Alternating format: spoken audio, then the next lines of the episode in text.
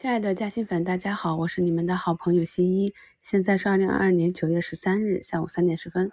今天呢是中秋小假期回来的第一天，感觉盘面上比较沉闷，可能有些资金还没有归位，又或者像等待着某种消息。上证指数这边啊向上攻击均线没有突破，那么向下呢亦是没有回踩到下方的均线位置，整体呢维持在全天百分之零点五七这样一个震荡幅度。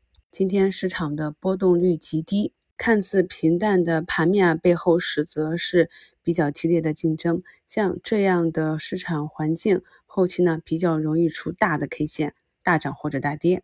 板面上呢，北向资金受汇率影响回补上证五零权重。板面上除了医药 CRO 板块的下跌，也没有其他明显的冰点。今天 CRO 的下跌呢，是由于美丽国的医药法案。后续呢，要考虑到是否会出现涉及到光伏、新能源、科技等其他领域的法案。那么，当出现这种市场利空的时候，我们首先还是要考虑一下新闻消息对企业和行业远期的影响，再就是看一下个股和板块的位置。那么，相对于底部位置出现利空，则是机会大于风险。如果是短期涨幅过大，已经在顶部有做头迹象或者震荡向下。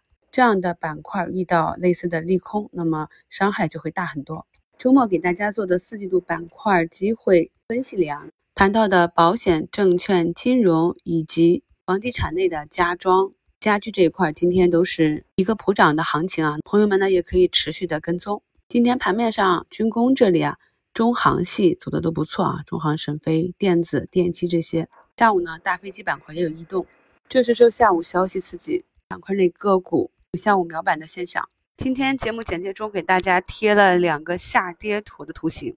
我们在平时的看盘中啊，除了跟踪上涨，也要跟踪下跌的图形。了解了个股出现什么样的图形，大概率是怎样的走势，才能够帮助我们更好的对短期的走势做一个预判。比如说，我们看第一张图，这里呢，由于上周五啊，这个紫色十日线这个位置刚好是一个筹码的稀疏区域，所以一旦产生向下抢跑，砸盘的力量比较强，就容易出现向下跳空的缺口。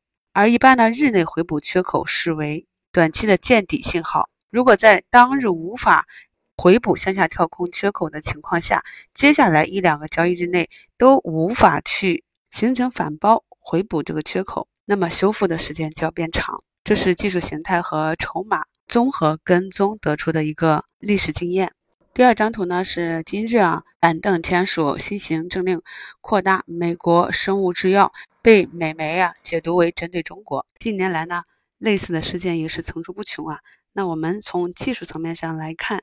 在收盘前啊这段时间，虽然股价是封在跌停板上，但是主力的卖单始终只有一两笔啊，主力卖单也不过几百手、几十手。那么挂在跌停板上的卖单，基本上都是以一两手个位数的散户单。感兴趣的朋友也可以持续的跟踪几周啊，出现这样的交易形态，后期股价会如何运行？我们在市场中多积累经验，所谓见多识广，经历的多了。对于市场后期可能的走势预判的胜率也会逐步的提高。本月呢还有两件大事啊，九月二十至二十一日是美联储议息会议，并公布经济预估摘要。同时呢，据 ABC 报道，其援引白宫一份报告表示，周三美国时间的十四日，其政府呢也将召开一次会议，宣布几个联邦机构的新投资。今天的市场呢就是一个观望状态，伴随着这几个联邦机构的新投资政策。可能也会对我们 A 股市场上不同的板块产生不同的影响。刚刚呢，在盘后啊，今日大跌的这几个 CRO 的公司也纷纷啊出公告，声称啊本次法案对公司经营没有影响。那究竟后续的走势会如何进行？让我们一起来跟踪学习吧。感谢收听，我是你们的好朋友新一。